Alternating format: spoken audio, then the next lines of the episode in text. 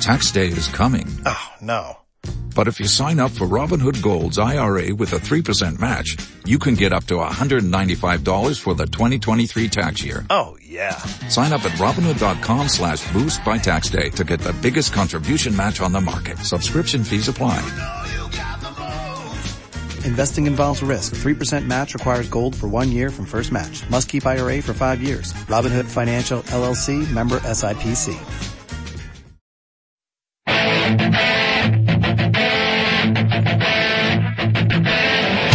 Comienza Keep Pushing, tu podcast de Fórmula 1.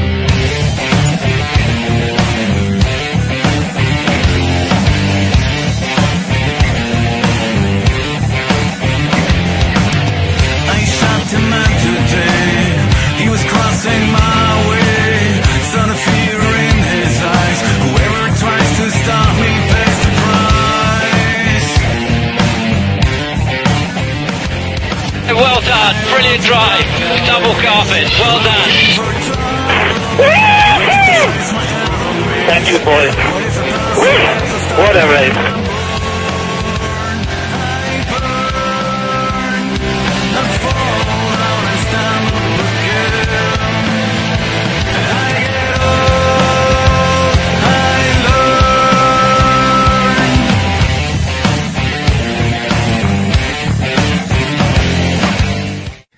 Bienvenidos, esto es Keep Pushing y estamos grabando nuestro decimonoveno capítulo. Y antes de empezar queríamos, eh, bueno, quería pedir disculpas, luego hay alguno que no está por ahí muy de acuerdo, ¿no? Eh, si es que alguien se sintió molesto por el anterior capítulo. Ni mucho menos el objetivo que teníamos grabando el capítulo era, era molestar a nadie, tan solo queríamos pasar un buen rato y haceros pasar un buen rato hablando de Fórmula 1, aunque como también había pocos temas, pues usamos algún tema trivial y algún tema más en plan cachondeo. Así que si alguien se sintió molesto por el capítulo de la semana pasada, pues eh, le pedimos GPK, disculpas. ¿no? Bueno, que nos siga escuchando. pasada, sí. que nos siga escuchando y nada, le pedimos disculpas y, y eso, que sentimos si alguien se sintió molesto y no era ni mucho menos nuestra intención. No, no estoy de acuerdo. Me parece lamentable tener que pedir perdón por un capítulo de más humor del habitual. Quiero decir, es evidente que había que, que nos, se nos fue de las manos bastante, Sí. pero joder, no sé, un- por, por hacer un podcast con más humor de, o más animaladas de las habituales y más chorradas de las habituales, no creo que tengamos que pedir perdón. Aparte que yo vi las menciones, o por lo menos por Twitter, y tampoco había tanta gente eh, pidiendo nuestra cabeza. Quiero decir, eh, un poquito de sentido del humor y, y ya Ríete está. tú, ríete tú que nos ha llamado Apple para pagarnos un patrocinio, ¿eh? O sea que- Pues, fíjate, o sea que Al hilo de, de la cabeza, mi cabeza la lleváis pidiendo desde el primer capítulo, así que ya estoy acostumbrado, tampoco pasa nada. ¿sabes? bueno, pues hay que dar la disculpa y eso, si os sentisteis molestos, pues no era nuestra intención. Ah, no. No, no era nuestra intención, David. Vale, vale. Dicho esto, vamos a pasar a presentar las personas que van a hacer posible este capítulo y nuestro invitado, sí, personas son, creo. Ah, vale. Eh, nuestro invitado de esta semana es José Arce, lo conoceréis más como F1 actual y queremos darle las gracias por haber aceptado porque me suena que ha tenido un viaje esta semana a un circuito muy interesante, ¿no, José? Buenas noches. Hola, buenas noches. Eh, un saludo a todos. Eh, pues sí, he estado en Spa y quien tiene que dar las gracias por haberme invitado soy yo a vosotros, desde luego. No, hombre, es un placer tenerte con nosotros y seguro que pasaremos un buen, un buen capítulo. Además, también es un placer poder saludar por fin a Jacobo Vidal de Funal Día, que sabías que ha quedado un par de semanas, digamos. Buenas noches, Jacobo. Hola, hola, he vuelto. Esto ti- tiene connotaciones negativas también. Quiere decir que se acaban las vacaciones y esas cosas. Bueno, Pero ya estamos por aquí. te tocará aguantarte, aunque esta semana no esté Héctor, para que os piséis ahí entre vosotros. También tenemos a Iván Illán, que está cerrando ya las últimas horas de mercado. Cuando escuchéis esto, probablemente ya esté cerrado su fichaje por algún otro podcast del motor, previo traspaso de un- una buena suma de dinero, ¿no, Iván? Sí, dicen que a lo mejor viene Pedro León al, al siguiente, al siguiente que puse. No, no, no, yo lo descarto, lo descarto a Pedro León. ¿Pero tenemos que comprarlo para el año o viene cedido? ¿Cómo va esto? Cedido con opción de compra, esto funciona así. Joder. Yo compraría a Drente en vuestro lugar, ¿eh? Le, le La un toque. fiesta, ¿no? Por lo menos nos pone música y tal, ¿no? Nos rapea aquí un poco. Nos hace la intro.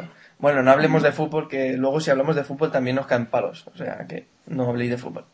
Y por último, pero no por ello menos importante, David Sánchez, que ya se ha expresado al principio con su opinión. Buenas noches, David. ¿Qué tal? Buenas noches. Yo creo que para cerrar el fichaje de Iván o para acabar de acordar los típicos flecos, igual deberíamos hablar con Gary Pafet, ¿no? Que es un mítico en estas, en estas situaciones. ¿no? Y, oye, que si nos metemos aquí con Gary Pafet, igual ganábamos oyentes en la redacción de... Cierto diario, no... ¿Cómo viene? Buenas noches. Buenas noches. ¿Estás ya de vacaciones? O sea, ¿sigues de vacaciones o ya se te No, hijo, no, no, no, no, empecé a currar el lunes ya. Se nota, bueno, se currar, nota. entiéndeme, empecé a ir a- al curro. Currar, currar. Bueno, después de esta pequeña introducción, vamos a empezar a hablar de Fórmula 1, que para eso nos pagan, ¿no? Eh, ¿Cómo? ¿Cómo? ¿Cómo? ¿Cómo? ¿Cómo? que para eso nos pagan, hombre. ¿Eh? No, no. Eh, pero bueno, vamos a hablar un poco del Gran Premio de Bélgica en el circuito de Spa-Francorchamps, que tuvo una clasificación muy extraña y luego la carrera pues estuvo bastante entretenida. Yo la vi el martes, creo que fue, y fue bastante entretenida. No sé qué os pareció a vosotros, pero a mí me pareció bastante buena. José, ¿qué te pareció la carrera desde el circuito? Pues desde el circuito, lo mismo que la televisión. Yo la vi ayer por televisión y me pareció una carrera bastante entretenida hasta la vuelta 18. A partir de ahí me pareció mm, que no estuvo a la altura de las expectativas de lo que es una carrera en Spa. Pues bueno, eh, sí, yo, yo sinceramente me gustó en líneas generales. Estuvo interesante, pero quizás, como dices tú, hasta la vuelta 18, el 60 car más o menos, ¿no? Sí, en cuanto Vettel adelantó a Alonso, la carrera ya estaba.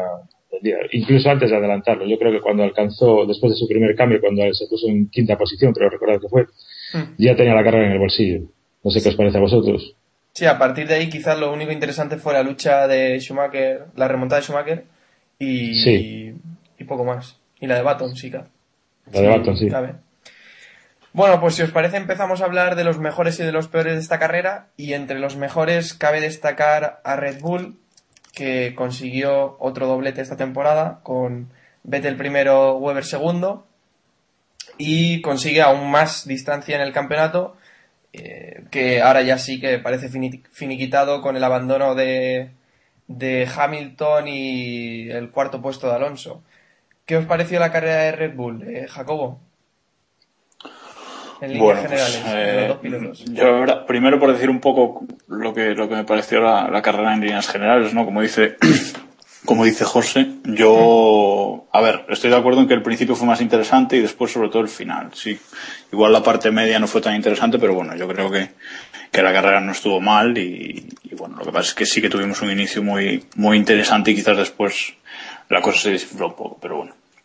Y en cuanto a Red Bull, pues es que nada, es que este equipo este año es que le sale todo bien y aún encima tiene suerte, ¿no? Entonces, es que este es tan insultante tanto la ventaja de coche como de, de pilotos y, de- y la suerte que tienen y, y que nunca les pasa nada, ¿no? Que es, eh, que solo cabe pues rendirse y aplaudirles, ¿no? Porque, porque la verdad es que no, no, yo no, no me lo creía, porque este gran premio era para, era para que abandonaran los dos Red Bull, o sea, por el problema de, de blistering y todo esto que tenía, si llega, Sí. estoy seguro de que si eso le pasa a Ferrari a esos niveles, abandonan los dos Ferrari, o sea, o, o McLaren o lo que, o lo que quieras. No quiero decir que, que Red Bull, que bueno, que tuvo suerte, vale, que en la Fórmula 1 la suerte hay que buscarla, pero bueno, yo creo que, que, que increíble todo este gran premio. Ni ellos se creían el doblete, lógico, porque no, es que era imposible, sabiendo que, que casi empiezan desde el pit lane, pues Sí, eso imagínate. Que Adrian Newey dijo que prácticamente eh, casi casi salieron del pit lane. O sea que hubiera sido una carrera bastante interesante si hubieran salido desde el pit lane. Iván, ¿qué quieres añadir a este asunto? Eh, no, quería comentar un poquito las, las palabras de Newey, eh, asegurando que, que estuvieron muy cerca de sacar a los, a los coches de, de del pit lane. Yo no sé, bueno, supongo que todo el mundo está, es consciente de, de la recomendación de Pirelli con el tema del ángulo y el camber y demás. Y no sé cómo, cómo lo visteis vosotros, si, si, si realmente nos creemos ese, esas palabras de Newey, si realmente pensamos que, que, o sea, que estuvieron cerca o que es un, un simple farol que han, que han soltado después, no sé cómo lo ve José. Sí. Yo, yo no me lo creo, vamos. A mí los, los ingenieros y los equipos suelen exagerar y en este caso creo que es una exageración completa. Sí, puede ser que sea una exageración y, y la verdad es que a mí me sorprendió bastante el asunto. David, No, bueno, yo quería comentar que básicamente es, es lo que dice José, ¿no? Si no hubieran podido eh, rodar como rodaron, no lo hubieran hecho. Por mucho que digan Iwi que estuvieron a punto eh, y que, en fin, que el blistering y que tuvieron muchos problemas, que sí es verdad que se vieron, por lo menos en las repeticiones en televisión, se veía que Vettel, sobre todo Vettel, que fue el que más se enfocaron, lógicamente, eh, tenía, eh, vamos, prácticamente una banda entera de, de en la rueda delantera izquierda, creo recordar. Y si no hubieran podido rodar, no hubieran rodado. Es que no, no me creo que un ingeniero como Adrian Newey o como un equipo como Red Bull se arriesgue a un abandono doble sencillamente por no salir desde el pit lane, que podían haberlo hecho. Si realmente estaban tan mal, yo creo que hubieran salido desde el pit lane. Me parece que fue un farol y que después de una carrera con un doblete es muy fácil decir, ah, pues que sepáis que estuvimos a punto de tal. sí. Eh, hay que contar que eh, sí, perdón, es- está en juego No, la vida de los, de los- sí, está, está en juego digo la, la vida de los pilotos, o sea que no es ninguna coña. Hmm. Yo pienso que esto es como el póker, ¿no? Se está jugando un campeonato, se están jugando muchas cosas y tiran el farol. Lo extraño es que el farol lo haya tirado después de la carrera, porque ahora ya, sinceramente, que diga que, que podían haber salido desde boxes no tiene ninguna validez.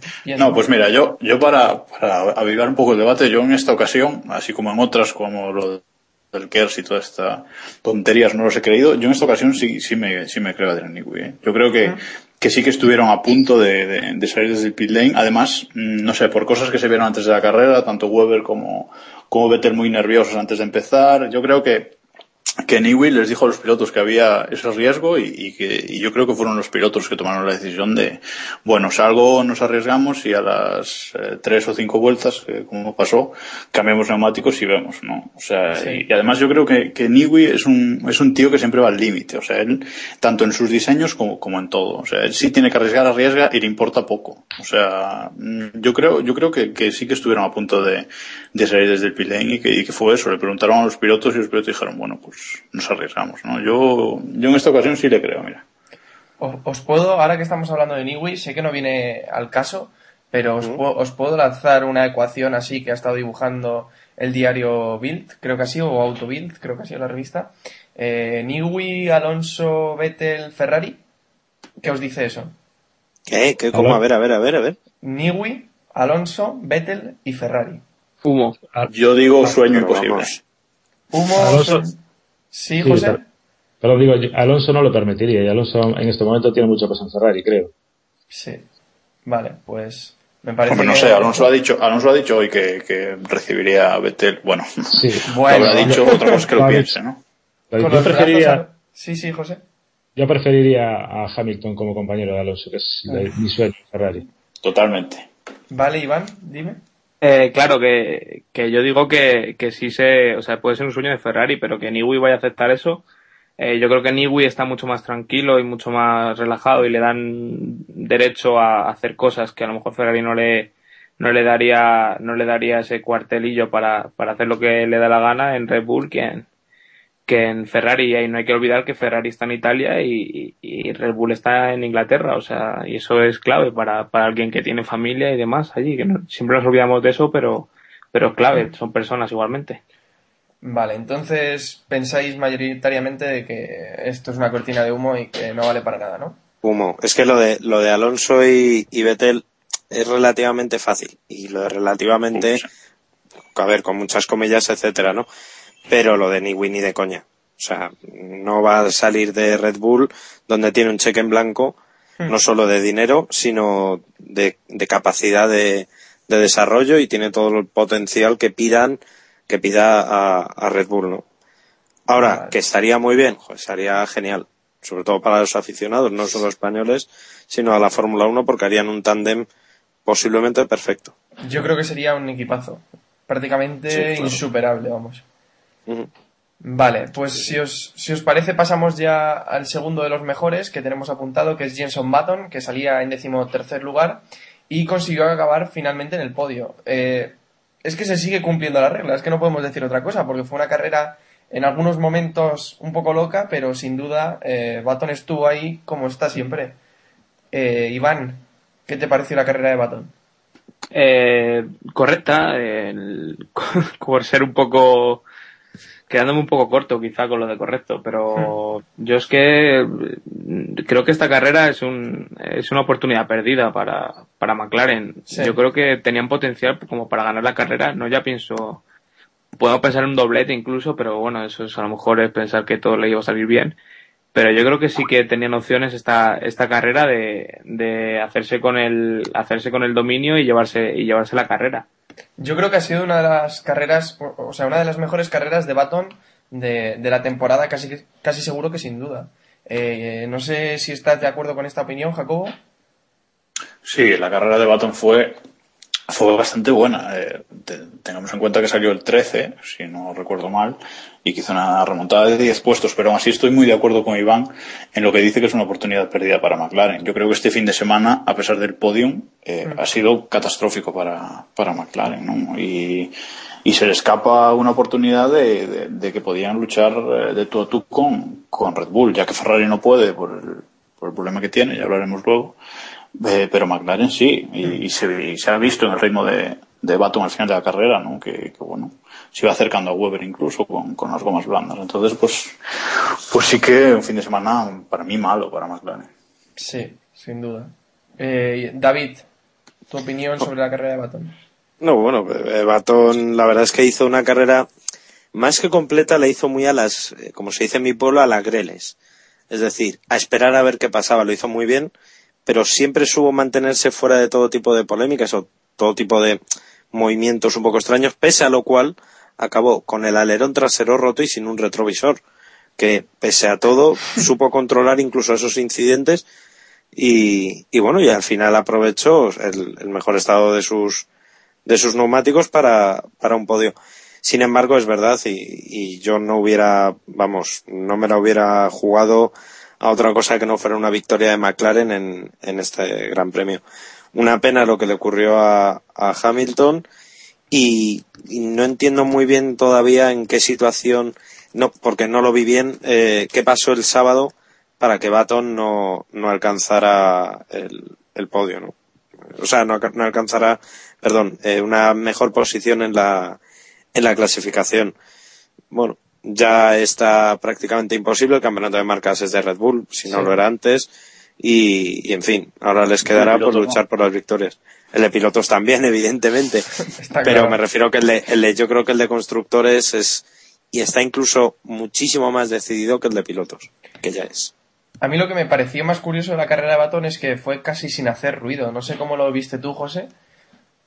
Perdón. ¿Hacía ruido no? Hombre, el motor sí que hacía ruido, pero... eh, repíteme la pregunta, que no te escuché. perdón. Sí, que, que Baton, digamos que no hizo mucho ruido durante la carrera, no se le vio mucho, estuvo un poco tapado, pero al final acabó tercero, no, no sé cómo lo viste Sí, tú. Baton tuvo el problema de que tuvo que entrar a cambiar el alerón y eso es lo que le hizo perder la carrera.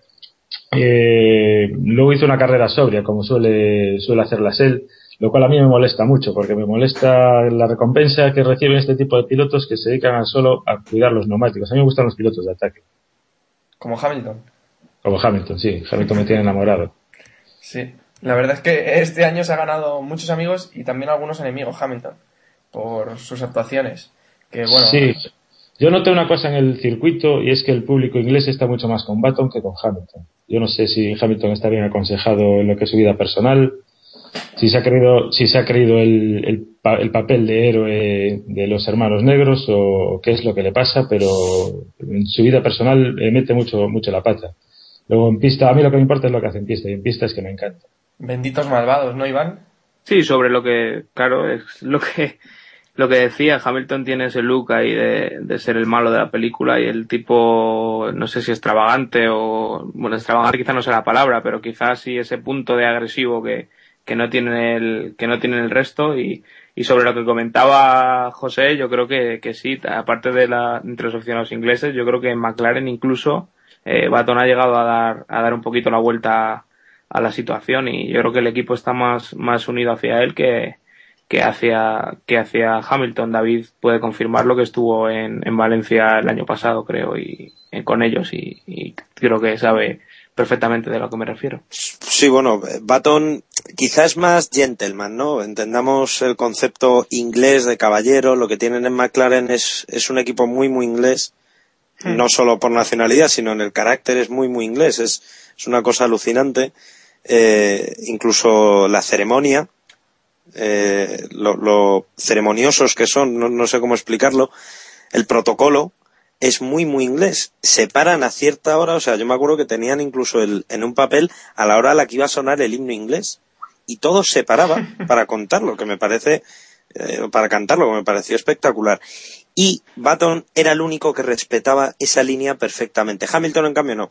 Hamilton se metía en su habitación, del, en el motorhome ese enorme que tienen, eh, pasaba todo de, de todo un poco. Y en cambio, Baton sí entiende mucho mejor lo que es McLaren, quizá, ¿no? Hamilton piensa más en sí mismo y, le parece, bueno, que él es más importante que el equipo en cambio Baton no. A ver, yo ahora podría hacer comentario técnico que hacemos todas las semanas recordando por qué el equipo apoya a Baton, ¿no? Creo que razón obvia. Nicole versus Michibata, ¿no? Comentario técnico. es el comentario técnico del día. Bueno, como Jacobo llegaba, llevaba tres capítulos sin venir, le estamos boicoteando, no le damos paso, así que ahora no sé qué quieren decir más sobre Baton. Cualquier tontura.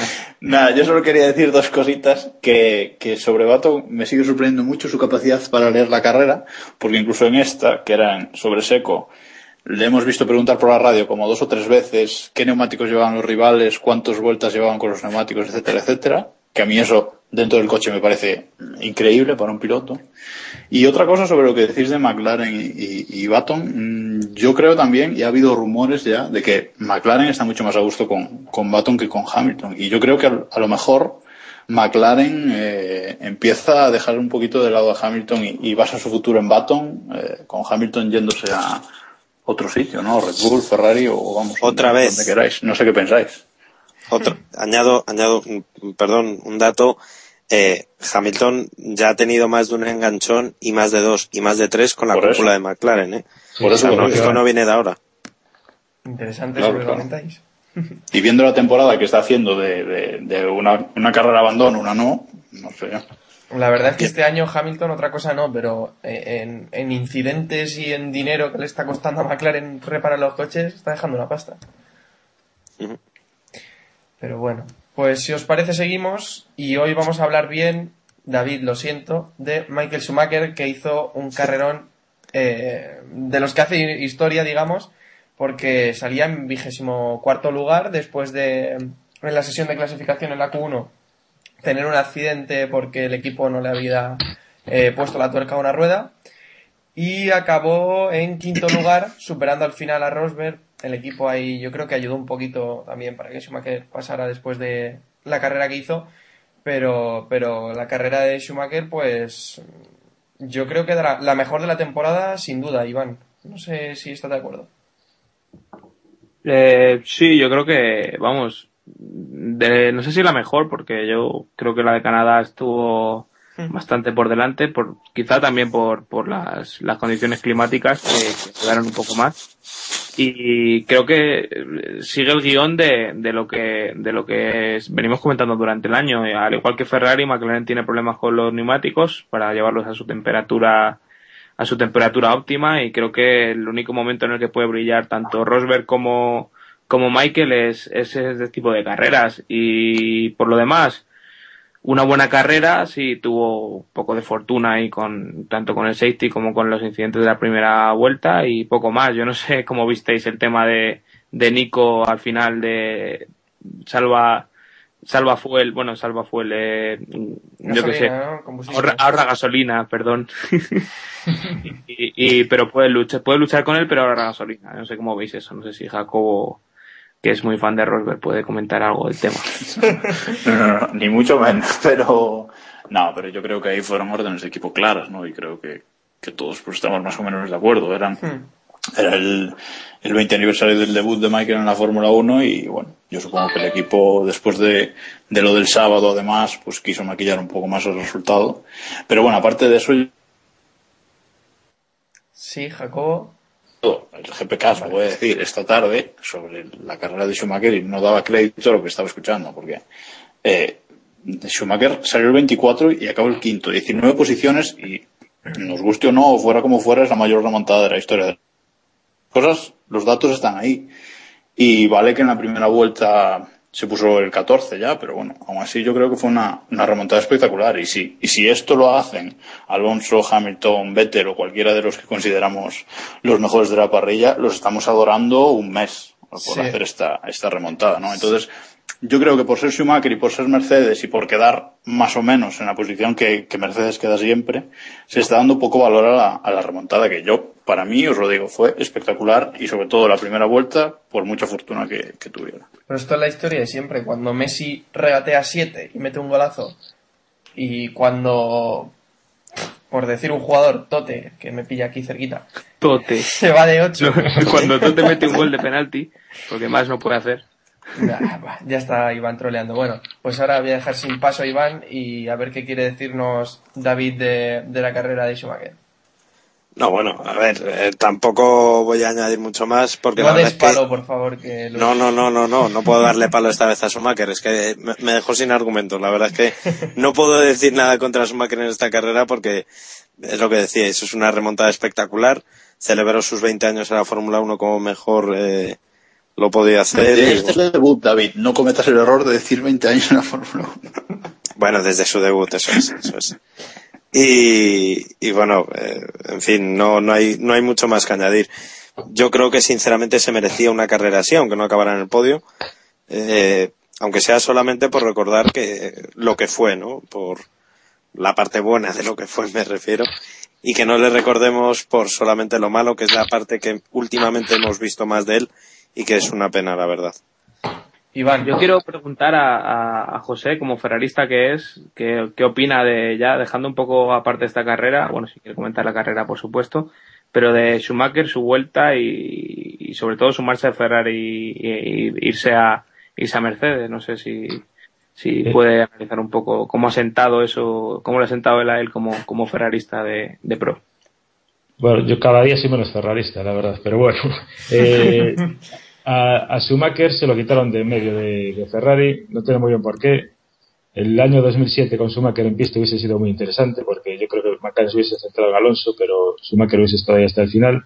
Y su vuelta me pareció un acto de, de arrogancia, ¿no? un acto de, de vanidad, eh, que volvió solo simplemente por, por alimentar su ego.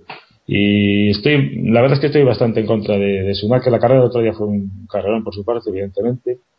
Adelantó cinco posiciones solo en, en la SURS, o sea, no se le puede reprochar nada, pero lo que me pregunto siempre que veo las carreras, mm, siempre acabo con la impresión de que Mercedes se guarda la estrategia buena para Schumacher. No sé si a vosotros os da esa impresión o no. Sí, Posiblemente a también. Rosberg también le da esa impresión. Seguramente. bueno, Iván Yo- no sé si tiene algo No, yo creo que, que Mercedes sinceramente está haciendo el imbécil, eh, haciendo su coche alrededor de, de Michael y, y dándole las Sí, tácticas total- a Michael. Totalmente de acuerdo. Iván defendiendo a Rosberg, esto es nuevo.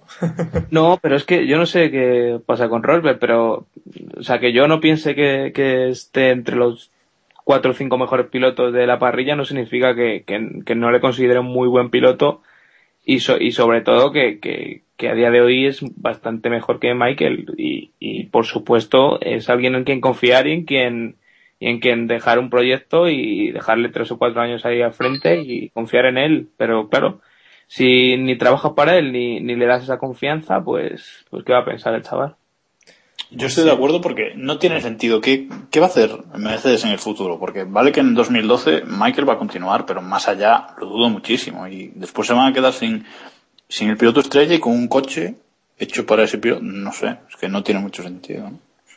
Pues sí, no te falta razón. Pues si os parece cerramos ya los mejores con... Creo que es la primera vez que está aquí Maldonado, ¿no? Y posiblemente mejores. la última. Sí, también. Eh... De verdad. Bueno, pues Pastor Maldonado ya le tocaba. eh, sumó su primer punto en Spa después de los puntos que se le fueron en, en Mónaco por, por el accidente. Pues sumó su primer punto, acabó décimo eh, en Spa, como ya he dicho. Y nada, hoy le tenemos entre los mejores, tenemos a Iván contento después de tanto palo hacia Williams y hacia, y hacia Maldonado también, pues estará contento hoy. Desde el circuito, ¿qué, qué te pareció la carrera de Maldonado? Quizás no, no sé, yo la verdad es que solo le vi al final. no, no sé, no, no engaño. José, ¿qué te pareció la carrera? Pues sí, como tú, solo lo vi al final, efectivamente. Eh, no, no me fijé en, en su carrera, la verdad. Vale, yo creo que Iván seguro que sí que se fijó en su carrera, ¿no? Sí, la, eh, por supuesto. Eh, eh, pues fue una carrera muy a lo Schumacher. Él salía vigésimo primero después de la burrada que hizo el sábado y la, la vamos, la Gilipollez, sí, gilipollez. es muy censurable que, que busca hizo, gilipollez. que, que debería haberle costado más caro de lo que le costó, para ser sinceros, pero bueno. Y nada, y la salida eh, adelantó bastantes posiciones y luego eso fue fue muy inteligente al, al- sobre todo con el con el tráfico y, y fue capaz de, de ir progresando posiciones que, que otros pilotos que estaban ahí en medio con, con coches similares como Sauber o, o Force India no fueron capaces. Y, y tuvo esa ese dos esos dos dedos frente de no de no acabar como Ko- Kobayashi y este y Hamilton que, que era muy probable viendo las, las condiciones de la carrera. Tuvo los, dedos de- dos, los dos dedos de frente que le faltaron el sábado, ¿no, Jacobo? Sí, no, sobre, sobre la carrera muy bien, o sea, y, y batió a su, a su compañero en, en pista también, o sea, aunque bueno, para que no tuvo un problema con el alerón y tal, pero bueno, la, la cuestión es que lo batió, ¿no? Lo que pasa es que yo tengo que confesar que últimamente me estoy haciendo un poco fan de Maldonado, ¿eh? porque yo creo ¿Fan? que tenemos aquí, ¿cómo? Escucha, yo creo, yo creo que tenemos aquí a un Montoya en potencia. O sea, esto, esto pinta muy bien, esta relación Maldonado-Hamilton a mí me está empezando a encantar. O sea, ¿Qué quieres enviarle a NASCAR? ¿Cómo?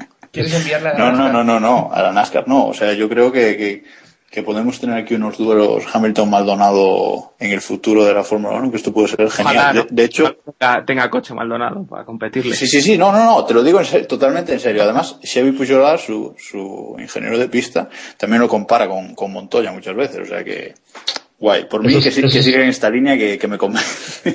Sí, Sería muy, sería muy bonito que fuese otro Montoya, sí. A mí me encantaría también, la verdad. Yo solo quiero añadir una cosa. Montoya no tenía un chándal tan bonito como el de Maldonado. ¿eh? David, ¿qué querías decir? No, yo creo que, que en general el fin de semana de Maldonado ha sido posiblemente el fin de semana más completo de Maldonado, no solamente por el punto, que se convierte en el primer venezolano después de, de Johnny Cecoto, creo que se llamaba, eh, que conseguía puntuar y tal, sino porque hemos visto todas las versiones de Maldonado. Es decir, el sábado se convirtió en el Maldonado que nos tenía acostumbrados, aquel de la GP2, ese zumbao que no sabíamos por qué y de dónde salía, y que de repente se vuelve loco y hace lo que hace con, Hamilton, aunque a Hamilton le debía haber caído una sanción y no le cayó, pero bueno. Eh, y luego el sábado, o sea, el domingo, lo arregló. Hizo una carrera prácticamente perfecta porque hizo lo que debía hacer. Y bueno, yo creo que el protagonismo que se llevó el sábado Pastor para mal se lo, se lo ganó muy, para muy bien el, el, el domingo y posiblemente este punto le dé mucha confianza de cara, de cara al final de la carrera y de cara a lo que queda de campeonato.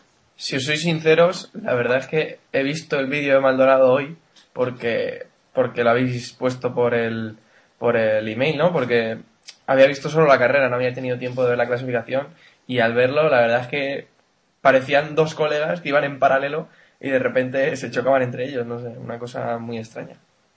sin nada en juego además que es lo que es lo más doloroso de todo Sí. que no Es que no después de la bandera cuadros, una vuelta ni nada ¿no? simplemente una venganza absurda es que de verdad en fin Montoyada, lo que yo te diga. Yo pienso, pienso que era Hugo Chávez el que iba conduciendo, no Maldonado. Pero bueno. Probablemente.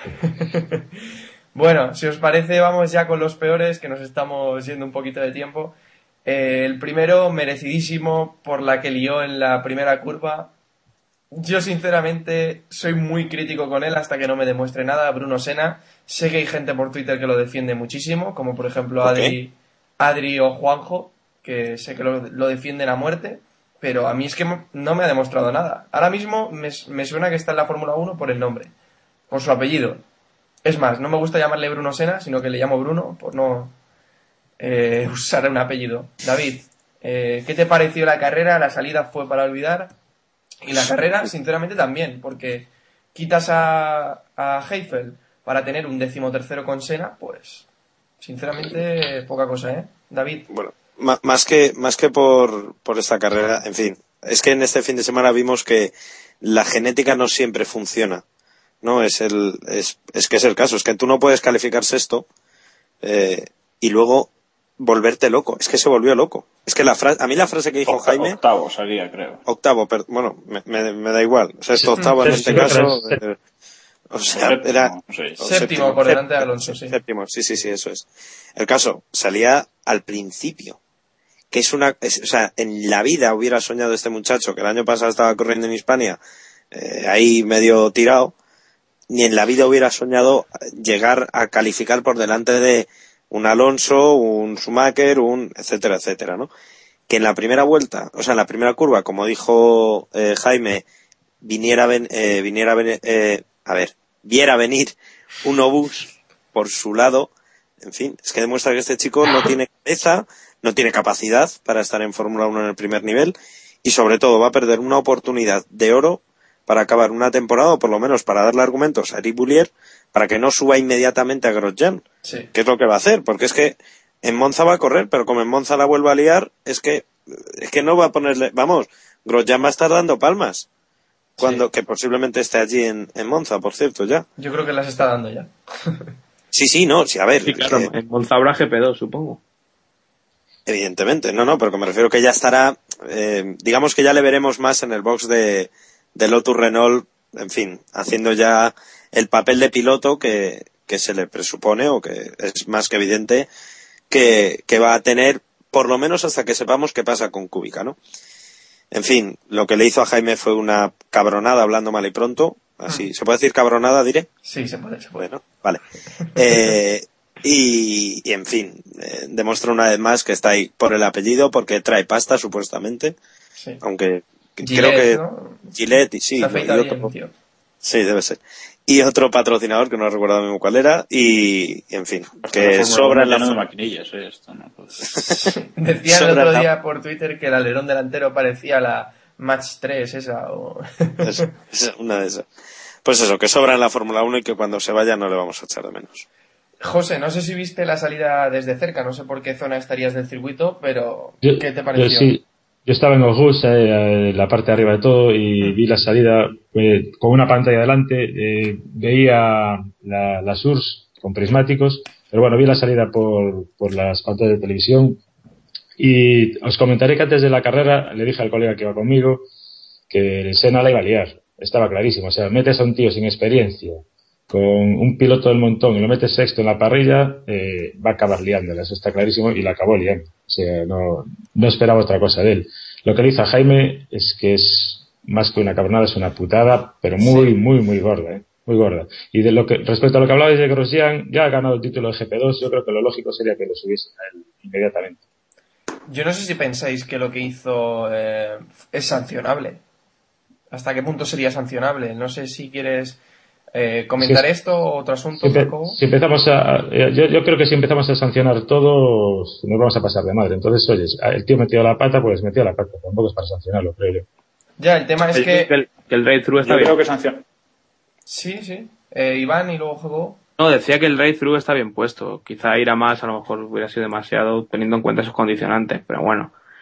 No sé, Jacobo. Sí, No, sí, sí, yo, yo, yo voy a decir prácticamente lo mismo. O sea, yo creo que, es sancionable, pues, hasta cierto punto, ¿no? Bueno, drive-thru, vale, pues, pues ya está. Aprende si no lo vuelves a hacer y por lo menos eso, para que, para que no lo vuelva a hacer, ¿no? Lo que pasa es que eh, yo creo que mm, Senna también tuvo mala suerte en, en esta parrilla, ¿no? Porque la primera curva de Spa, para mí es de, de las más complicadas de- del calendario, ¿no? La curva de salida eh, más complicada del, de, los circuitos del calendario, ¿no? Y además eh, sale séptimo por la zona de dentro y con los frenos fríos, porque no lo supo calentar, aunque el equipo le dijo mil veces que lo hiciera. Y entonces, claro, es que solo, te puede pasar esto. Se vio encerrado y, bueno, en una posición que quizás no está acostumbrado aún. Y, la lió y menos mal que solo se llevó a Jaime por delante y que, y que Alonso salvó por los pelos, ¿no?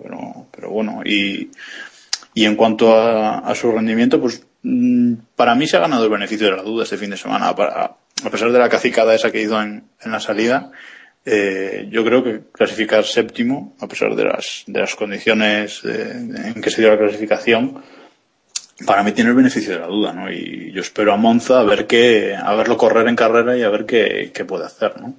Seguramente, evidentemente no va a ser Ayrton, pero bueno, eh, igual nos encontramos con un piloto bastante decente. Habrá que ver. Yo creo que no es Ayrton, ni mucho menos, vamos. Y No, no, por supuesto, pero vamos. al hilo, para somos. sí, y al hilo de lo que decías de Lesurs, que es una curva complicada, de todas formas, si entra así de pasado en cualquier otra curva del mundial, en cualquier primera curva, se va a llevar a alguien puesto. Es que no, no entiendo eh, por qué no fue con un poco de ojo. O sea, yo creo que intentó adelantar alguna posición para meterse ahí arriba y no, no pudo. No, simplemente un tema de, de calentar los, los frenos. Simplemente le avisaron de que se cerciorara de que los frenos los tenía a temperatura óptima y debe ser que se despistó en la vuelta de calentamiento y ya está. Y, y luego cuando fue a frenar no, aquello no frenaba. Vale, pues vamos aligerando un poco que nos quedamos sin tiempo. Hamilton, hemos hablado un poco de él y se ganó estar en los peores también porque, bueno, la culpa del incidente con Kobayashi él admitió que fue suya. Yo no lo tengo del todo claro, él sí intentó cerrar, eh, se intentó meter, pero, pero David, ¿tú quién crees que, que tiene la culpa en el, el incidente? El argumento es simple, Kobayashi no cambió de trayectoria. Vale, sí. Pues sí. O sea, es que el único que se mueve es Hamilton. Es que Kobayashi iba por su sitio y de repente Hamilton se vuelve loco y dice, ay, que me, ay, ay. Y hizo una de Hamilton. Es que no, no, o sea, no, no, no cambió. O sea que creo que, bueno, esta vez nos dio la versión B de, de Hamilton, esta que le vuelve loco y en fin. sí. De estas que no se ha tenido tan, tan acostumbrado en, en este, en este año. Iván, No, yo creo que no puedes, que no puedes adelantar a alguien y, y darte por, no lo sé, ¿sabes? O sea, pensar que ese, ese ha desaparecido, que no puede estar detrás tuya en, ahí, ahí mismo y está claro que, que Hamilton intentó cerrar para coger la trazada buena otra vez y ahí, ahí estaba Kobayashi y ya está. No hay más, no hay más que rascar, yo creo. Jacobo, ¿tu opinión?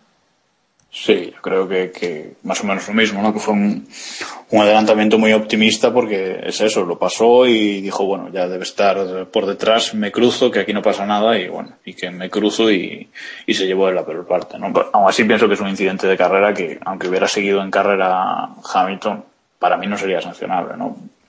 Vale que es el que cambia de trayectoria, pero bueno, es eso, un adelantamiento demasiado optimista. Sí. Y José, ¿tú, ¿tú qué piensas sobre el accidente de Hamilton?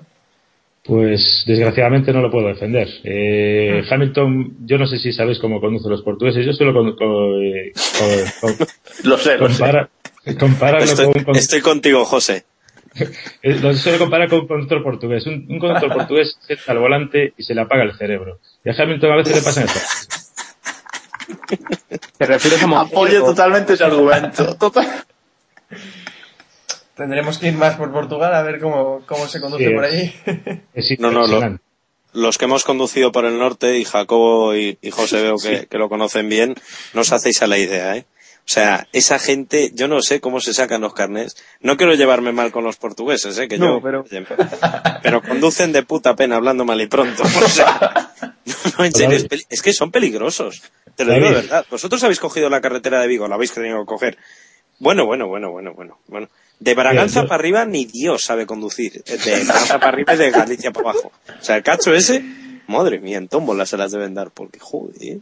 Yo trabajé en Portugal cinco años eh, para empresas españolas y vamos, me los, me los sé de memoria. Es algo impresionante. Y te, y te diré que, que en Portugal aún se pueden comprar carnes de conducir sin sacarte la licencia. O sea, que imagínate cómo está hecho. Madre del cordero. Todo mi O reconocimiento. sea que se ha. Hamilton es portugués, de británico. no. Sí, nada, poco.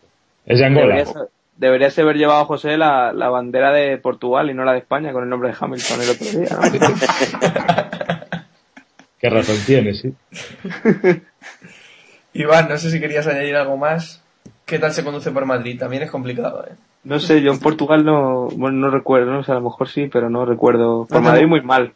No te mueves Por esos ambientes, ¿no? Es el Lesurs, la primera, la primera vuelta. ¿Mucho Bruno Sena? o- es, con mucho, hay mucho Bruno Senna. ¿Y mucho Maldonado también? ¿o? en su versión de viernes, obviamente. Y de sábado. Sí, la verdad es que hay mucho, mucho cerrojazo, sí que se ve. Y como tuvieran que, que hacer reprimendas, yo creo que alguno llegaba a tres en el mismo día. Bueno, pues si os parece, dejamos Ferrari que no hizo un fin de semana muy allá, pero como no andamos mucho de tiempo, pues lo dejamos sí. un, un poco de lado y nos vamos ya a completar el mundialito de esta semana. En el que Pero podemos dar un resumen, un resumen cada uno rápido de Ferrari. Va, un pero... palito, vamos a dar palitos. Venga, rápido. Vamos a dar un, Empieza tú, un palito, o sea, de pena. O sea, lo de los neumáticos eh, duros ya que, que, que los dejen, que usen, que los penalicen y que usen solo los blandos en las carreras que quedan porque es que es de coña. Ya está. Un titular, David, de la Bueno. carrera de Ferrari. Para hacer el ridículo, mejor no salir. Vale. ¿Y José? Yo todavía me pregunto para qué coño renovaron a Massa. y el palo que faltaba hoy. Vale. Pobre Massa, para un día que no hablamos de él y le llueve el palo al final. bueno, pues ahora sí, nos vamos al mundialito. Eh, ya sabéis, damos tres puntos al que nos parece el mejor piloto de la carrera, dos puntos al segundo mejor y un punto al tercer mejor. Si te parece, empiezas tú, José. Yo tres puntos se los tendré que dar a Vettel, evidentemente. Eh, porque, vamos, la demostración fue increíble. Dos puntos a Schumacher, a, a mi- muy a mi pesar. Y un, y un punto, pues no sé a quién regalárselo, pero vamos, se lo voy a dar a Alonso porque, vamos, el tío se esforzó como, como siempre, ¿no? Dándolo Sí. todo. Vale. Eh, Jacobo, por ejemplo. Danos tus puntos. Pues yo le voy a dar los tres a Schumacher. Tampoco es que me- nunca me ha caído bien, pero bueno, eh, esta carrera se lo merece.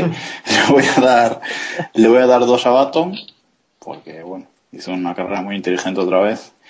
Y uno, bueno, estaba entre Maldonado y Vettel, pero venga, ya que se lo voy a dar a Vettel, porque la verdad es que nadie se esperaba que ganara esta carrera, ¿eh? Todo por ir en contra un poco de Iván, ¿no? Iván. No, la verdad es que me faltan puntos esta carrera, pero bueno, así quedan. Vale, Iván, danos tus puntos, por favor. Eh, tres a Vettel, porque ha sido el mejor piloto en esta carrera. Sí. Y lo está haciendo en el Mundial de algo. Hoy se te permitían los tres a Maldonado, hombre. Eh, eh, no, Maldonado no lleva puntos por, por lo que hizo el sábado. Así, está castigado, sin cena.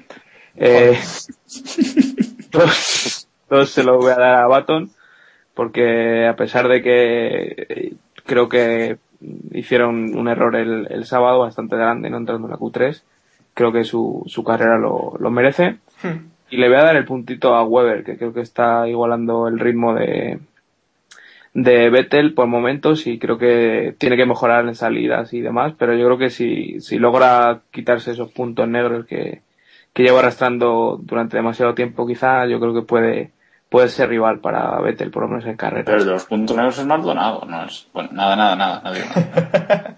David, por favor.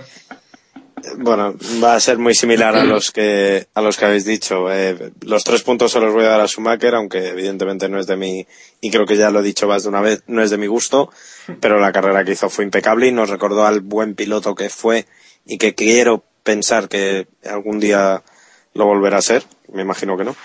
Eh, los dos puntos van a ser para Vettel, eh, porque en fin hizo una carrera de 10 y se sobrepuso a todo.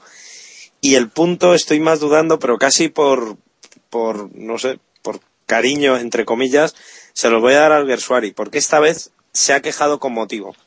O sea, lo ha sido la primera vez que lo he oído quejarse y he dicho, tío, pues hoy lleva razón. ¿Qué quieres que te diga? Y fue una pena que no pudiera haber hecho algo porque apuntaba muy alto. Yo no quería hacer leña del año del árbol cuando hablábamos del asunto eh, del toque, pero pero bueno, también iba a comentar eso de, de Alguersuari que esta semana lloró, pero también esta semana sí que sí que tenía razones. José, Muchos no... periodistas también lloraron, yo creo. Pero bueno. Corremos Sí, sí, sí, un- sí, sí. José, ¿qué querías De decir? todas, for- de todas formas, yo de, de Alguersuari creo que, que le siguen perdiendo las formas, ¿eh? por mucho que, que haya tenido razón. Vale. Ya está. José, ¿qué querías decir? Pues quería darle un punto extra adicional al equipo Williams por haber reprendido a su piloto en público. Vale. ¿Vale? Pues si os parece os doy los puntos de Héctor que pese a que no ha podido estar hoy eh, me ha mandado sus puntos porque tiene mañana un examen. Tres puntos para Vettel, que hay que hacer justicia y ponerlo arriba de todo en el mundialito, dice Héctor. Dos puntos para Schumacher por la remontada y un punto para Sutil que está haciendo unas grandes carreras y además quiero cabrear a David, textual. Está- es que, o sea, un- esta vez que no hace una carrera razón. gris, David, tienes razón. pero sí, pero ¿qué me estás Séptimo, contando? David, séptimo. David, ha quedado séptimo, hombre.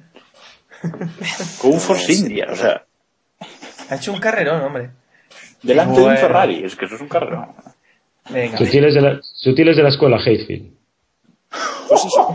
Ahí está. Pues eso, ya está, es que no hace falta decir nada más, creo que el titular está dado. Bueno. Y con esto seguimos, porque joder. Doy Claro. yo mis puntos, ¿vale? Doy yo mi troleo semanal a los puntos del mundialito con, como ya había prometido en capítulos anteriores, tres puntos para Maldonado el día que decidiera puntuar. Esto ya era una apuesta, ¿eh? Tres puntos para Maldonado, dos para Schumacher por la remontada y uno para Baton por la buena carrera que hizo. La verdad es que me han faltado puntos porque también le daría al- alguno al Gersuari por, sobre todo por el viernes. Pero bueno. Vale, Iván, ¿qué quieres decir? Que quería dar un dato, que Adrián Sutil lleva 24 puntos y Kamui Kobayashi 27, que a lo mejor tenemos ahí un conflicto. Eso es entre- resultadismo, eres el capelo de la Fórmula 1, es que me parece lamentable resultadismo. O sea, Bueno, bueno, es, es un dato cuanto menos interesante, ¿eh? no, no, es un dato objetivo. O sea, es un dato objetivo. No, no cabe, no cabe lugar eh, dudar de eso, pero en fin. Bueno, vamos siguiendo que vamos muy mal de tiempo hoy.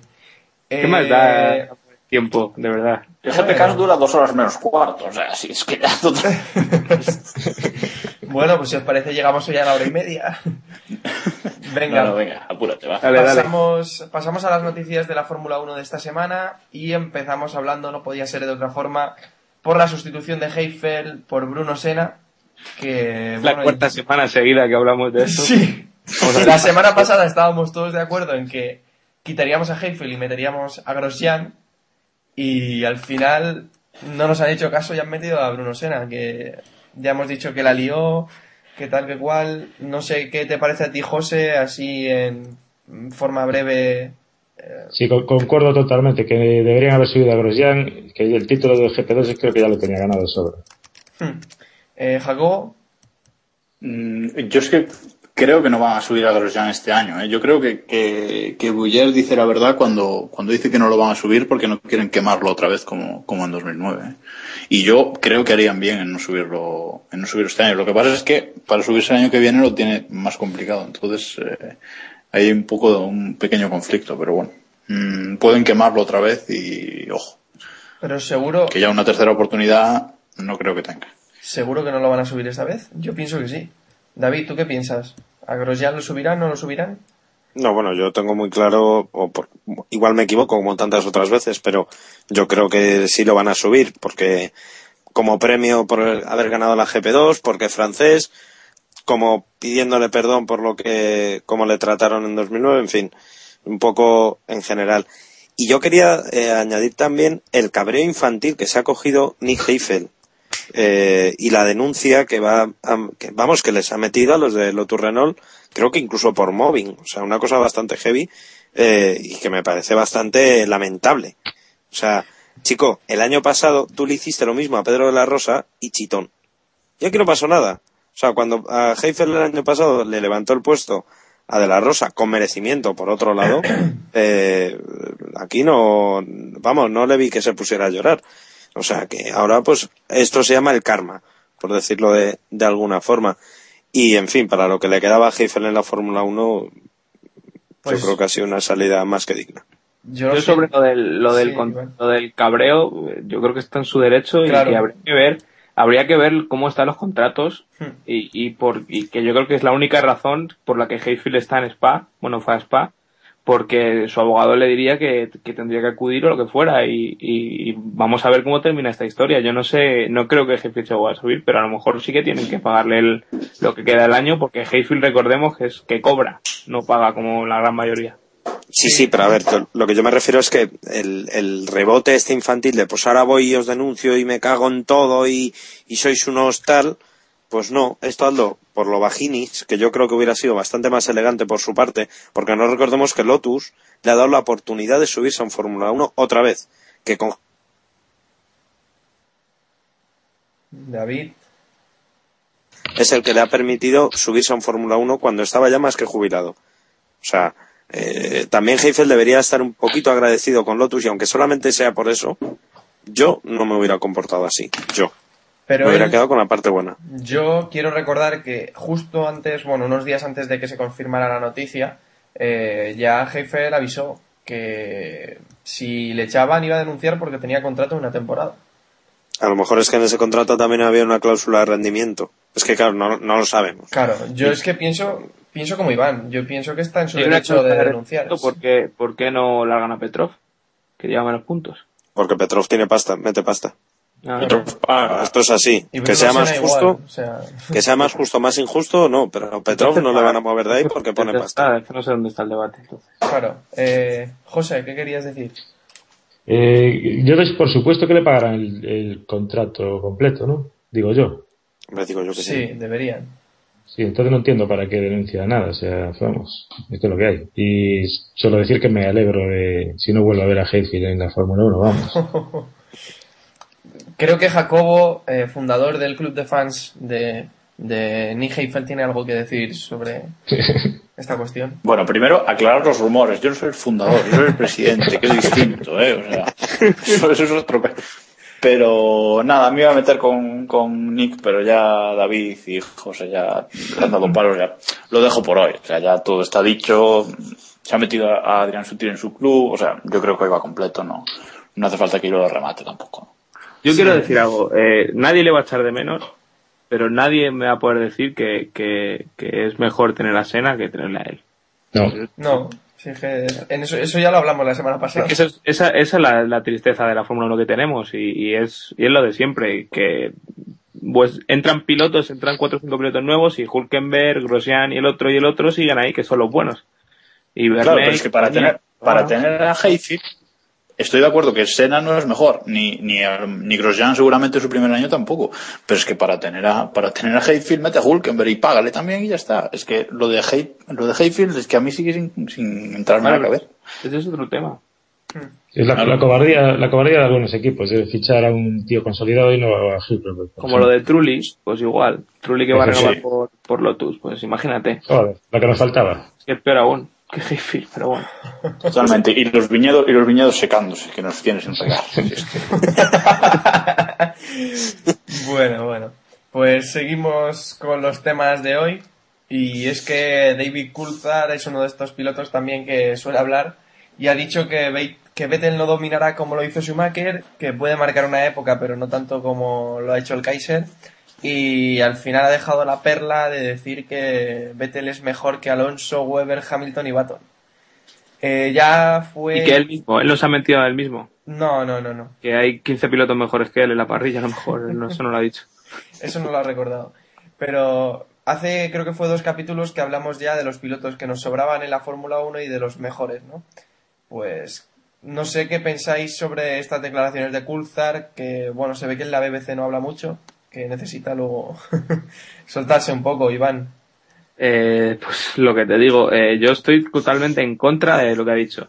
Eh, no creo que a día de hoy sea me- mejor que Weber y Baton, sí, pero que está a la altura de, de Alonso y Hamilton.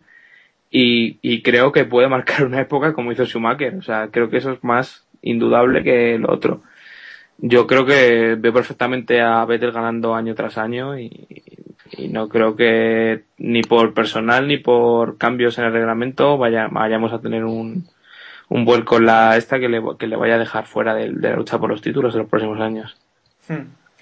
Eh, Jacobo, No, bas- bastante de acuerdo eh, con lo que ha dicho Iván, pero yo solo quería decir que tengamos en cuenta que David Coulthard sigue perteneciendo a la estructura Red Bull. O sea que lo que diga él sobre Vettel mm, es totalmente subjetivo. O sea que tampoco deberíamos darle mucha importancia. no. la verdad es que no le damos más importancia de unas declaraciones de un expiloto, poco más. Eh, David, No, bueno, yo si- siguiendo lo que decía Jacobo, eh, David Coulthard es a la Fórmula 1 ahora mismo lo que puede ser al escribillar al motociclismo. Veo. Creo que es un ejemplo que estamos todos de acuerdo, con la diferencia de que Alex Cribillesi ganó un campeonato y Coulthard fue un segundo en toda su vida.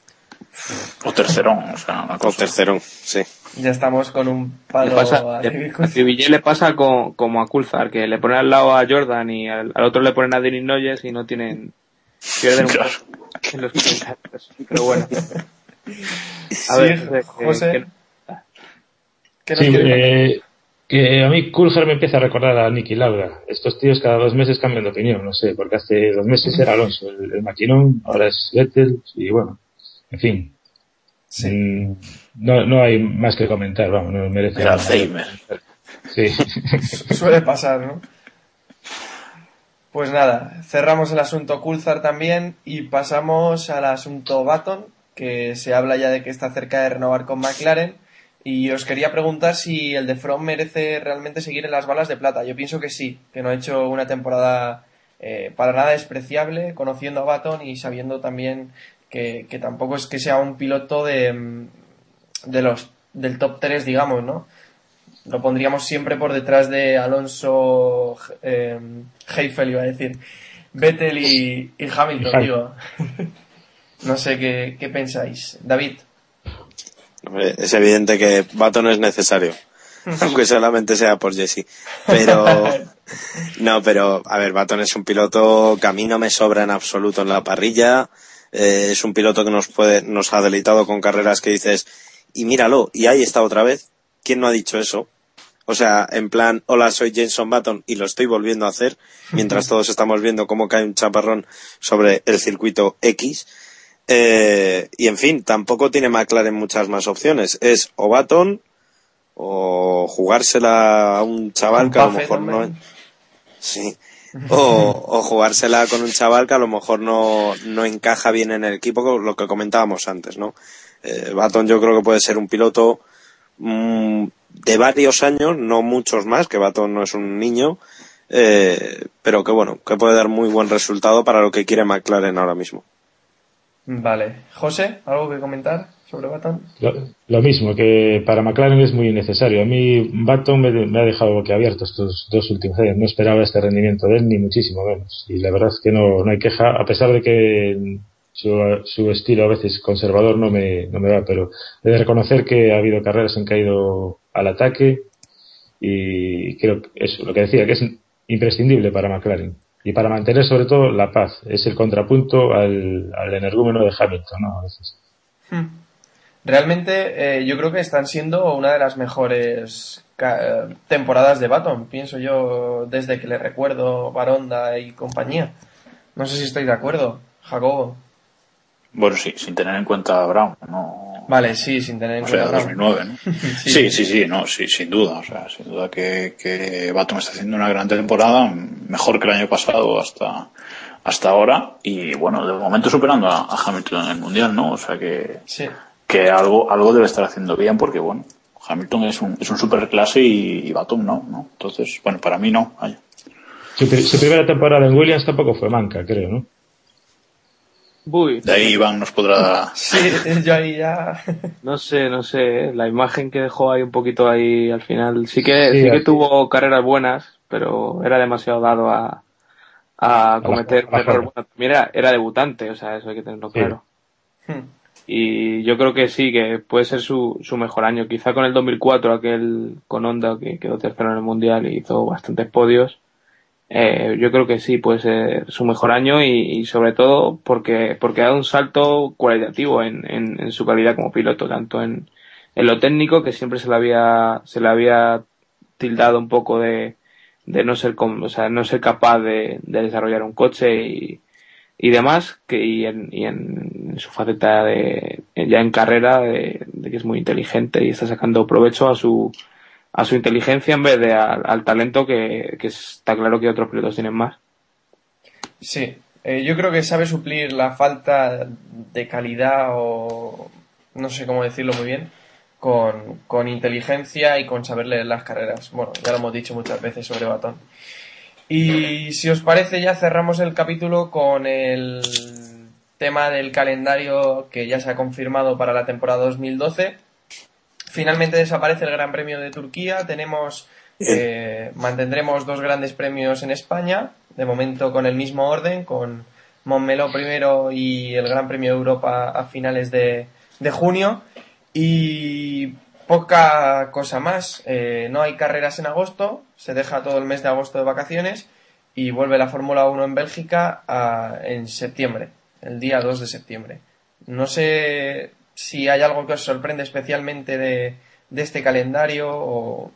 A mí, a, a mí algunas cosas sí me, sí me sorprenden. ¿no? Pues Eh, he de reconocer que esta tarde no, mm, no he tenido mucho tiempo de verlo. Bueno, estaba ahora analizándolo un, un poco, ¿no? Y bueno, por ejemplo, el hecho de que terminemos el, el 25 de noviembre, eso ya, o sea, es tardísimo, ¿vale? Que guay. O sea, tenemos más carreras, pero bueno, Sí. es, eh, es demasiado tarde, ¿no? O sea, ya ahí entrando en, en casi en diciembre ya es un, un poco tarde. Y después otra cosa que, que, bueno, sabíamos que iba a ser así, pero yo habría puesto juntos los grandes premios de Canadá y, y Estados Unidos, ¿no? Y, están pues uno al principio y otro al, al final antes de Brasil. Y además está Estados Unidos, Brasil, eh, uno con una semana de diferencia y no hay vuelos directos de Texas a, a Brasil. Ya lo han dicho varios jefes de equipo e incluso el, el propio Bernie ha dicho que será desafiante porque no hay un vuelo directo a, a- de Texas a Brasil y que tienen que hacer Texas, Los Ángeles, Brasil o una cosa así, ¿no? Entonces es un poco un poco de locos y después que creo que, que aparte de esas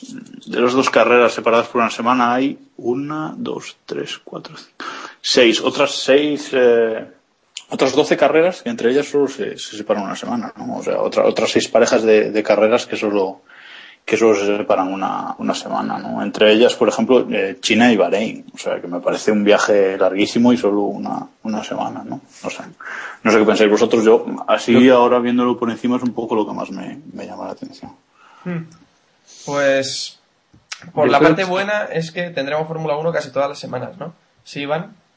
No, decía que, que yo tengo que ver todavía que este sea el definitivo. Yo creo que por temas logísticos, como Esa es otra.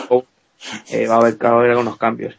Y lo que yo me gustaría destacar es que es- me parece una gran noticia que, que la Fórmula 1 vuelva a Estados Unidos. Y yo no soy nada pro yankee ni demás, pero creo que es un lugar en el que hay que estar y, y es así. Igual que criticamos que vayan a sitios que no merecen ni una carrera ni merecen ni tocarlos con un palo, como dice aquel. Eh, que, que vuelva a Estados Unidos me parece una, una muy buena noticia y sobre todo cómo se está vendiendo esa, esa carrera. Problemas de construcción aparte o demás, yo creo que se está haciendo un buen trabajo ahí de para mm, vender un poco la carrera entre, entre la afición local y, y que la gente vaya y por lo menos conozca. Yo incluso pondría más de un gran premio en Estados Unidos, fíjate. Circuitos tienen para ello. Yo metía un rutero. de- Un rutero, ahí estamos. Sí, sí, sí. De alguno de la Indy o algo de eso, sí, sí, sí. La, la temporada de invierno podríamos hacer en Estados Unidos. Pues oye, Bueno, José, Yo que- una, una con otra. no sé si quieres comentar algo, algo sobre el, el calendario. No, respecto al calendario, solo decir que a mí me gustaría que volviese Turquía y que se y que la cambiasen por Valencia o por el húngaro Ring, cualquiera de las dos. Vale, David. Yo quería mandarle un recuerdo a todos los que decían que el Gran Premio de eh, Montmeló se iba a eliminar y que el de Valencia y, y que se iban a pegar y no, que me quedo yo y no tal. Un En brazo, fin, ¿no? los dos. Eso, que un abrazo, que algunos hicimos lo que debíamos hacer y llamamos a los dos y los dos nos dijeron que se iban a quedar los dos grandes premios. La libreta de Sutil. Que, eso, que un saludo, que un saludo a todos, ¿eh? Y que, Toma, y que bueno, ahondando, ahondando en lo que decía Iván, seguimos viendo como lo de Bernie y los derechos humanos se lo pasa por el arco el triunfo. Se vuelve a Bahrein, que me parece fatal, después de lo que pasó este año. Es que, o sea, yo no hubiera vuelto ahí, vamos, le daban mucho por eh, a Bahrein porque, en fin, lo que se ha visto ahí, seguimos viendo países tipo China, eh, en fin, tipo India, Abu Dhabi, India, es que hay Abu muchos. Dhabi.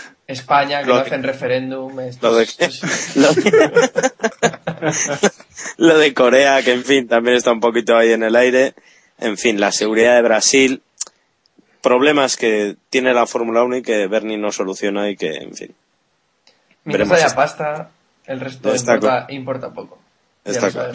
Y, y disfrutemos, disfrutemos de- del Gran Premio de Bélgica del año que viene, que lo mismo en 2013 no hay, ¿no? A haber que Sí, por organizar una quedada por allí, porque si no... Yo fui Que, este por año cierto, precisamente no por eso. la fiesta de mi pueblo. Vamos, es que ¿sabéis lo mal que lo pasó? Ver la carrera esa con una resaca de espanto. No sé. No, no se puede, no se puede. Algo se ha caído por ahí. La redacción, no te fastidia. Bueno, pues ya no tenemos más temas, me parece, de los que de los que hablar. No sé si... Ahora es cuando es el sálvame, ¿no? Ahora No, no, no, esta semana Bueno. no, que ya... Eh, había alguna preguntilla por Twitter, ¿no? De algún... Vale, espérate, que vayamos para allá. Vamos a ver. A ver si encuentro yo alguna por aquí. ¿Quieres que hagamos las series o las interesantes? A ver, las interesantes, ¿no? O sea... Te estoy dando a elegir entre las series y las, y las intele- interesantes. Ah, las series y las interesantes. Ay, no sé. No sé, no sé. Lo que te lo que tú quieras. Lo que diga el Duque. Bueno, de las de las que son sobre Monza ya las dejamos para tratarlas en el próximo capítulo. Ava- del avatar de José en Twitter también. Sí, esa parte es la interesante. Realmente, realmente es una foto mía un poco retocada. Pero bueno. Pues eso, eso te iba a preguntar, a ver de dónde había sacado la foto, pero vale, ya me, ya me queda claro. La, la voz, la voz no hace justicia a mi físico. Bien. Esto, esto entra, Ah, sí, sí, preguntan- sí. Mira, una pregunta interesante. Va. Eh, o no. Si sobre el safety car de- del campeón de Bélgica, si vemos bien que lo hayan sacado, o si fue precipitado. O, Ah, pues mira, podemos hablar. ¿Qué os parece? Yo pienso que estaba justificado, que el, el incidente de Hamilton, pues además al principio se ve que no se mueve, que también parecía que se podía haber hecho algo grave y, y no sé, yo creo que estaba justificado. José, ¿qué te pareció desde la pista? Me pareció totalmente justificado, lo único que creo que le sobró una vuelta. Mm, a, a propósito del safety car, no sé si visteis la carrera del sábado de GP2, que fue una auténtica tomadora de pelo. Sí, sí, la No, verdad es que es que no, yo no. es para, es para, es para ver la carrera de GP2 por si no la, no la habéis visto, es que menudo, menudo cachondeo, la verdad. A ver, con el safety car siempre sobreactúan en el tiempo que lo mantienen en pista. Yo hay cosas que no entiendo. Hmm, Yo no tuve la oportunidad de verla, la verdad. No, no, yo, yo tampoco. Tampoco, ¿no? Bueno, pues Y bueno, otra cosa que nos preguntan, ya podemos acabar. Sí, Eh, cerramos con esto sí, ya. Bueno, dos cositas sobre, sobre Ferrari. Si creemos que Ferrari va a fichar algún ingeniero, pues eso, estrella o algo así para diseñar el coche el año que viene. Y si a Massa, pues si lo vemos ya el año que viene fuera y sustituido por Kobayashi, Pérez, Hulkenberg, etcétera. yo creo que sigue. No, O sea, Sí, yo creo que el año que viene prácticamente seguro. Eh, en 2013 pff, yo le veo fuera, sinceramente. Hmm. Ojalá Hulkenberg, eh, muy probable Pérez y, y no sé quién más Kobayashi, pff, no termino de ver. Pues- Yo creo que, yo sobre, sobre el tema de masa creo que, que sí, que el año que viene seguro. Supongo que ahora en Monza, pues, Montechemo lo confirmará y lo reconfirmará. Y yo creo que a lo mejor en 2013 tenemos una sorpresa. ¿eh? Quizás no, quizás Ferrari se lance a hacer un, un fichaje estrella, veremos, no sé. No me estoy refiriendo a nadie en concreto, ¿eh? no estoy pensando en, en- en nadie en concreto, pero eh, yo creo que. Ferrari, Sí, a Hayfield, sí, seguro. Yo creo que, que Ferrari se está empezando a cansar un poquito de esto de, de solo tener un piloto. Ya no tener un piloto y un escudero, sino tener un piloto solo.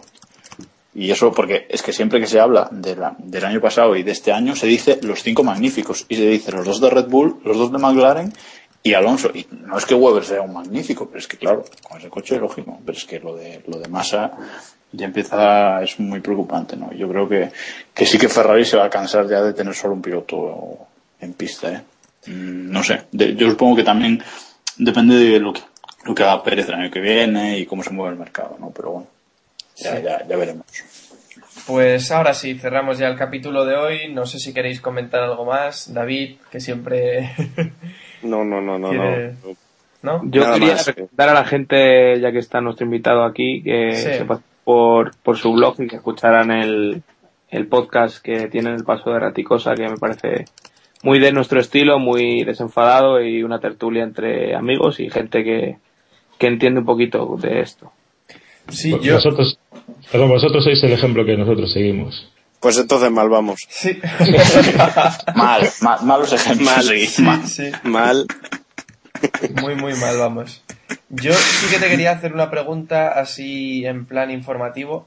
Más o menos ir a Spa por cuánto, fin de semana. Uh, 1.500 euros, más o menos. Ay. Vale. Ay, espérate, que me acaba de dar un infarto. Ay, Vale, nosotros vale. compramos la entrada en septiembre del año pasado y nos ahorramos 90 euros. Y luego mm, tampoco. Yo tenía un presupuesto de 2.000 euros y, y- No, no llega a 1.500, eh, o sea, me sorprendió lo poco que gasté, la verdad. Y luego de, de- de facilidades allí y todo esto. Eso. Facilidades. eh, a, mí, a mí lo que más me acojonaba era la salida después de la carrera y tardamos en llegar desde el coche a la autopista exactamente 12 minutos. Alucinante. Hostia, qué bien. Alucinante. Algo alucinante. Y bueno, hay un montón de parkings y tal. Eso sí, son todo por caminos de montes, pero está todo muy bien señalizado y no hay, no hay ningún Pero quiero decir, quiero decir, el circuito está, o sea, el circuito está, Ah. digamos, en medio de la nada, ¿no? O sea, Sí, sí, está hotel y todo eso. Ah, hotel, nosotros tuvimos que ir a dormir a Maastricht. O sea, Maastricht estaba a unos 70 kilómetros, creo, que tampoco es una exageración. Vale, vale, vale. Bueno, es una buena información de servicio. Sí. Os quería comentar una cosa antes de, de acabar, eh, porque yo fui este año a ver la Fórmula 1 y la última vez, eh, creo que fue en el año 2002 o 2003, cuando corría Alonso, y anteriormente había ido en los 80, en el año 89, 90. Sí. Y yo no sé si vosotros tenéis experiencia de, de estos años de, de ir a ver carreras, pero me ha dado la impresión, yo me he quedado con la impresión de que a los coches les faltan 150 caballos. Es lo, lo- lo que más me llamaba la atención. Los veía lentos subiendo por Ojus y los veía lentos en la recta de Kemmel, o sea, les, les falta mucha potencia. Pues en 2014 ya veremos. Sí. En 2014 parecerán en C3, corriendo por allí. Pero bueno. Pues nada, vamos a ir cerrando ya el capítulo ahora ya de verdad. Muchas gracias, José, por haberte pasado y haber cedido este tiempo para estar con nosotros. Ha sido un placer tenerte. El placer ha sido mío, gracias a vosotros. Y nada, te seguimos leyendo eh, a través de Twitter, F1 Actual, y a través de su página web, f1actual.es. Y nada, ánimo para Héctor, que estará haciendo un examen igual, o después de hacer el examen cuando ya decida escucharnos. Me recuerda, Iván, las formas de contacto, que no se me olviden esta semana. Al final vas a tener que dimitir de verdad, ¿sabes? Porque te lo está ganando. Ya, ya, ya. A ver si cierro el fichaje, me quedan 40 Eres como Scariolo. Tengo buen equipo, pero no lo utilizo bien, ¿no? No, no, no, no lo sabes entrenar. O sea, es que eres- Bueno, ¿cómo podéis contactar con nosotros? Pues a través de Twitter, ya sabéis dónde estamos, eh, twitter.com barra kppodcast, en Facebook somos Keep Pushing F1, tenemos ahí la página creada, en el email keeppushingf1 arroba gmail, gmail.com, en el blog keeppushing.wordpress.com, eh, en iTunes Keep Pushing F1 y en iVoox pues también nos podéis encontrar. ¿Y qué está diciendo Jacobo por...? Vale, vale, ya sé lo que está diciendo Jacobo. Oye, Bueno. no, no nos han enviado nada, ¿no? No, no nos han enviado ningún tarareo. Qué aburridos nuestros oyentes, ¿eh? Le voy a dar ahí un, un palo. Aburridos. Bueno, ya sabéis que si queréis participar estamos abiertos a recibir tarareos para nuestro final del Y, re- capítulo. y regalos y gañotes, ¿eh? Que los regalos y gañotes también los aceptamos. A ver si van a mandar y va- no. Sí, Y vamos, sí, a, sí. vamos a cenar también. Estamos negociando Eso. con la competencia de Casa Pepe para que nos invite a cenar, pero todavía no, no hemos llegado a un acuerdo. Bueno, ahora sí que os dejamos a ver si hay tarareo final y si queréis enviaros, enviarnos vuestros tarareos, recordad keeppushingf1.gmail.com Buenas noches y gracias por escucharnos. Adiós. ¡Estamos venciendo!